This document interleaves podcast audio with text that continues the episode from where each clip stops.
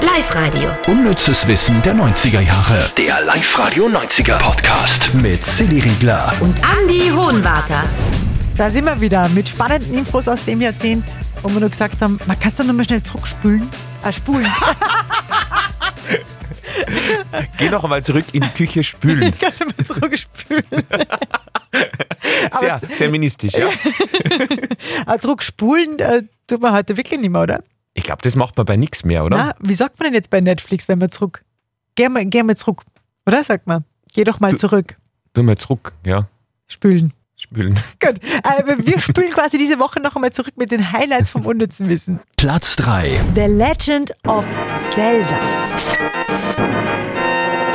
Ich habe das selber leider äh, nie gespielt, muss aber eines der Nintendo-Videospiele sein, seit den 90ern. Die wird ja immer wieder neu rausgebracht.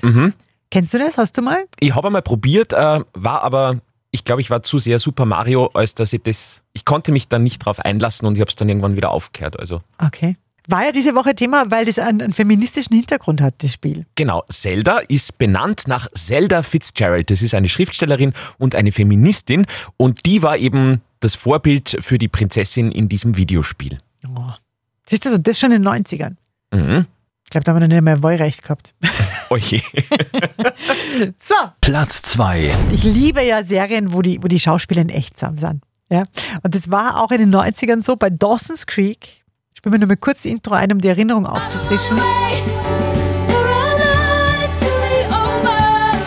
Ihr wisst schon, der Dawson, der Blonde, der war dieser weinerliche Typ eher, gell, der Regisseur, der Werdende. Ah, ziemlicher Luschen. Na, voll. Ich Ja. bin- ach. Und dann war die, die Joey, die war also in den Dawson verliebt, aber auch in den Pacey. Und genau da kommt jetzt die wahre Liebe ins Spiel, Andi.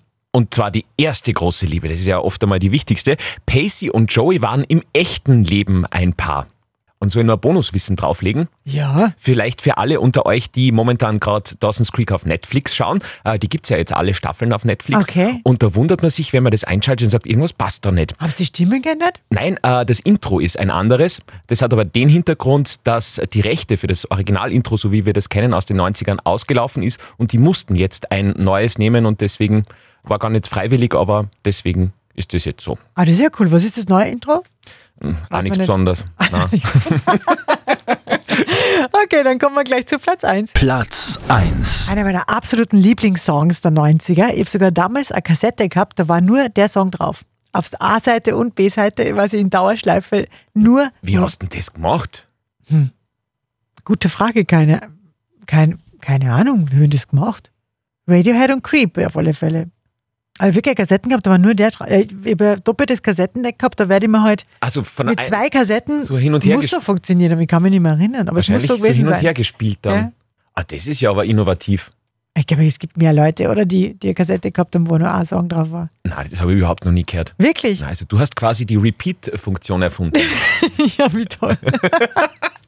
du, aber zu dem Song, äh, Creep, hast du was wirklich äh, Krasses Ja, rausgefunden. äh, creepy, durchaus. Ähm, äh, dieser Song ist nämlich tatsächlich der Lieblingssong von vielen Mördern. Also das hat Radiohead-Frontman Tom Yorker wirklich mal gesagt. Viele Mörder schreiben ihm da, dass sie sich in diesem Song so wiederfinden. Also, ja. Was sagt das jetzt über mich aus?